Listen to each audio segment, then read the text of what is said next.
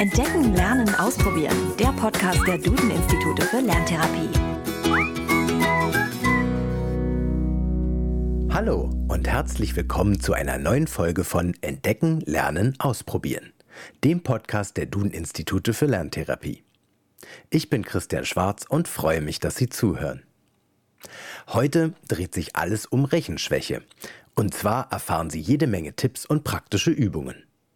Die beiden Lerntherapeuten Inken Büngener und Reinhard Rake sind auf Rechenschwäche spezialisiert und haben sich in dieser Folge darüber ausgetauscht. Und es lohnt sich bis zum Schluss dran zu bleiben, denn dann verraten wir Ihnen wieder einen neuen Lerntipp.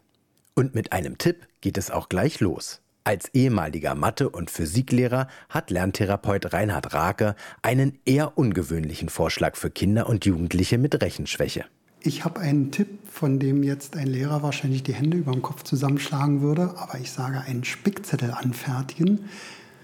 Das ist eine gute Idee, weil man auf einem Spickzettel auf kleinem Format es übersichtlich hinkriegen muss, das Wesentliche für eine Arbeit vorzubereiten. Und indem man sich den Spickzettel anfertigt, muss man ganz viel nochmal durchdenken.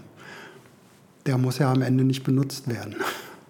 Ich finde das eine interessante Idee auf jeden Fall. Ähm Genau, auch aus diesem Aspekt, dass man ganz kompakt mal alles zusammenfassen muss. Und äh, ich habe da auch so ein bisschen die Idee, dass man das fast so visuell vielleicht sogar abspeichern kann. Also wenn man immer wieder diesen Spickzettel sich anguckt, dass man ähm, einfach so ein paar Dinge, die man sich in Mathe ja wirklich auch einfach merken muss, dann möglicherweise leichter im Kopf behält. Die beiden Lerntherapeuten wissen aus jahrelanger Erfahrung, wie Eltern zu Hause ihr Kind mit Rechenschwäche spielerisch unterstützen können.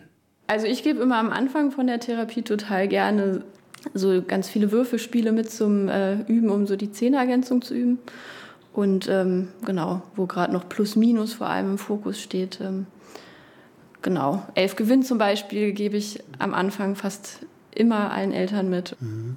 Also Würfelspiele finde ich auch.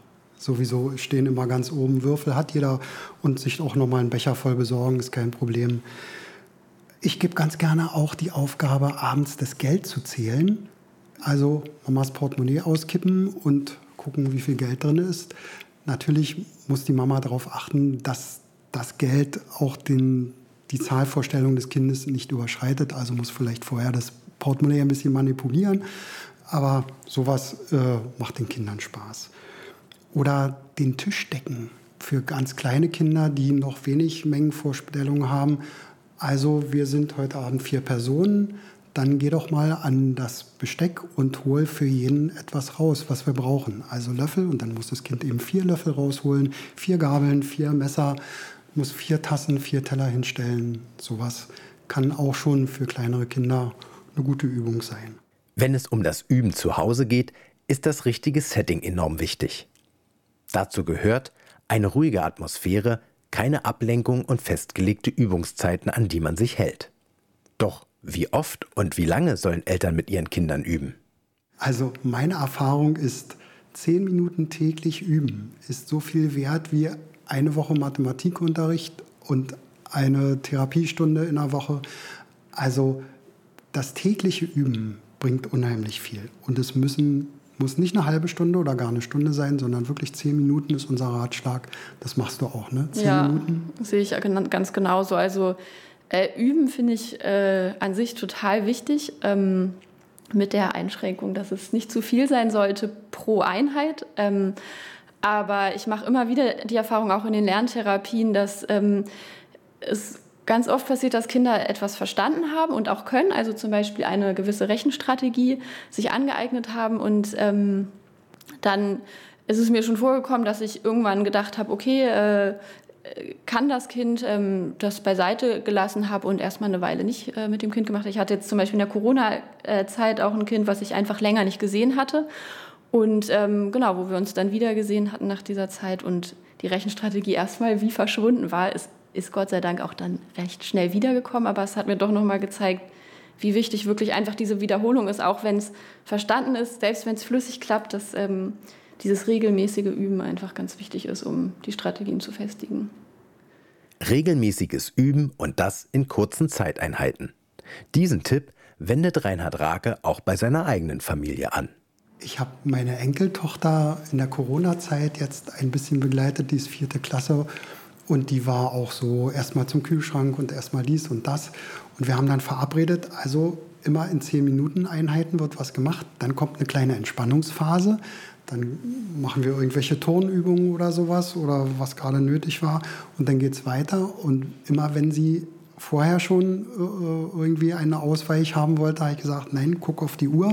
Wir haben noch drei Minuten und dann kommt wieder deine Entspannungsphase. Also solche Etappen sind auch gut. Und am Ende haben wir uns belohnt, äh, indem wir nochmal rausgegangen sind und was gespielt haben oder zusammen noch was gelesen haben. Solche Sachen. Schwieriger wird es für Eltern meist, wenn man unterwegs ist. Doch auch für diese Situation kennen die beiden Lerntherapeuten ein paar praktische Übungen. Ja, das ist immer eine große Herausforderung, den Eltern Tipps zu geben, was für Spiele sie mit den Kindern spielen können, besonders wenn man im Auto sitzt oder unterwegs spazieren geht. Also ich denke da an Malfolgen üben. Mhm. Was hast du für Ideen? Ähm, genau, ich hatte auch an Malfolgen gedacht und ähm, was mir auch noch eingefallen ist, ist ähm, eine Übung, die ich auch schön finde. Wir behandeln auch viel ja, geometrische Form in den Lerntherapien ähm, und Körper vor allem. Und ähm, da finde ich es immer eine sehr schöne Übung, im Alltag nochmal zu gucken, okay, wo lassen sich eigentlich welche Formen auffinden. Also zum Beispiel, ah ja, das Hochhaus, hm, das ist ja ein Quader oder ähm, äh, ein, genau, ein Mülleimer kann ein Zylinder sein und wirklich diesen Bezug zu sehen, okay, die ähm, Körper sind nicht nur in diesem Tastbeutel vorhanden, sondern eigentlich strukturieren sie unsere ganze Umgebung. Und sonst habe ich noch sowas gedacht, was man im Alltag natürlich auch machen kann, ist sowas wie mit den Kindern mal backen und die Kinder ähm, die Sachen abmessen lassen oder die Butter einzuteilen, mal die Schritte zu zählen und zu gucken, okay, wie viele Schritte sind es eigentlich von einem Ort zum anderen. Ähm, Genau, wobei äh, man darauf achten sollte, dass, dass man das auch nicht übertreibt. Das ist für mich auch nochmal ganz wichtig, kein Frust erzeugen. Eigentlich sollen es Übungen sein, die die Kinder locker können. Gerade wenn man die Malfolgen abfragt, das muss eine Malfolge sein, die die Kinder eigentlich schon können und wo sie Spaß haben, durch den Wald zu gehen und da nebenbei die Malfolgen einfach äh, zu sagen, um Erfolgserlebnisse zu schaffen und um das schöne Erlebnis, was die Eltern gerade mit den Kindern haben, nicht irgendwie zu belasten. Es ist also wichtig, es mit dem Üben nicht zu übertreiben. Doch es gibt noch andere Dinge, auf die Eltern achten sollten. Ähm, also ich würde davon abraten, Rechnungen zu üben, wo man sich nicht sicher ist, ob man den Rechenweg, ähm, also ob die Eltern den Rechenweg genau verstanden haben oder das Kind, weil man sonst einfach durch dieses ständige Üben auch falsche Rechenwege einüben könnte. Und ich denke auch, dass es wichtig ist, ähm, dass man schaut, dass man einheitliches Material verwendet. Also wenn in der Lerntherapie ein Material verwendet wird, dass dann zu Hause möglichst auch das gleiche verwendet wird. Deswegen geben wir das auch immer mit nach Hause. Oder aber auch jetzt, wenn keine Lerntherapie stattfindet, dass man sich guckt, was wird in der Schule benutzt, sich überlegt, das Gleiche anzueignen. Ja, und ich finde, alles, was Frust bringt, soll unbedingt vermieden werden.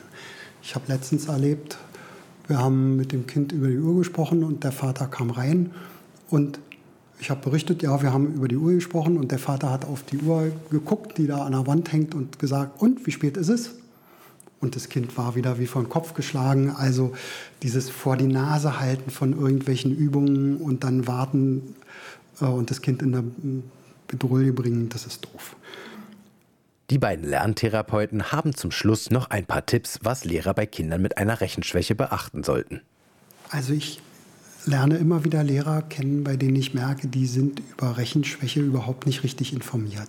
Die wissen gar nicht, was das für das Kind bedeutet, welches Leiden das für das Kind bedeutet, aber auch, äh, was das Kind von sich heraus gar nicht können kann, weil es eben eine Rechenschwäche hat.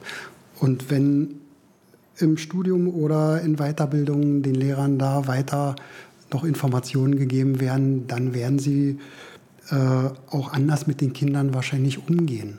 Vielleicht mehr Geduld haben, eher das Selbstvertrauen aufbauen, den Kindern eine Atmosphäre schaffen, in denen sie ja, ungestört irgendwie arbeiten können und nicht vor der Klasse vorgeführt werden. Du gehst jetzt mal raus und machst mit den Zweitklässlern äh, die Übungen. Sowas habe ich eben alles schon erlebt.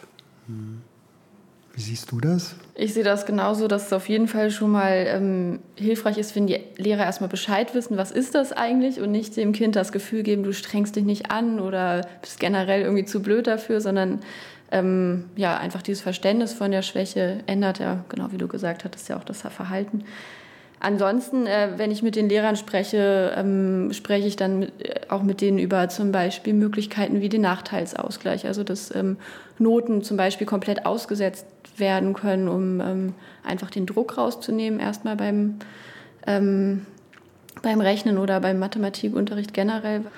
Ähm, genau, ansonsten finde ich es auch wichtig, dass die Lehrer ein, ein Auge darauf haben, ob das Kind ähm, von den anderen Mitschülern geärgert wird oder gehänselt wird auch, oder vorgeführt wird vor der ganzen Klasse, dass die Lehrer das ähm, ja, im Blick haben und sonst auch handeln und eingreifen, wenn das der Fall sein sollte. Der gerade erwähnte Nachteilsausgleich ist ein so großes Thema, dass wir darauf in einer kommenden Folge ganz genau eingehen werden.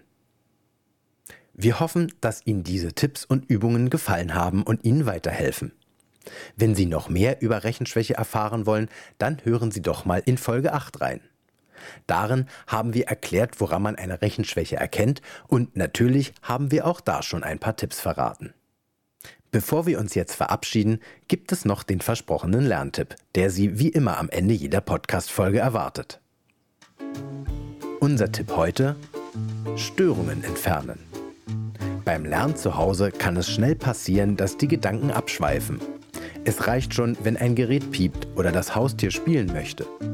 Doch das lässt sich ganz leicht ändern. Schaffen Sie eine ruhige Atmosphäre für Ihr Kind und schalten Sie Fernseher, Handy und Co ab. Dann kann auch nichts mehr stören. Die Stille hilft, besser in den Lernmodus zu kommen. Ihr Kind wird erstaunt sein, wie viel es ohne Ablenkung schafft. Haben Sie noch Fragen, Probleme oder Themenwünsche rund um das Thema Lerntherapie? Dann schicken Sie uns eine E-Mail an podcast.duden-institute.de. Mehr zum Thema Lerntherapie und Co. erfahren Sie auf www.duden-institute.de. Und empfehlen Sie den Podcast doch jemanden oder teilen, liken und bewerten Sie ihn. Bis dahin, bis zum nächsten Mal.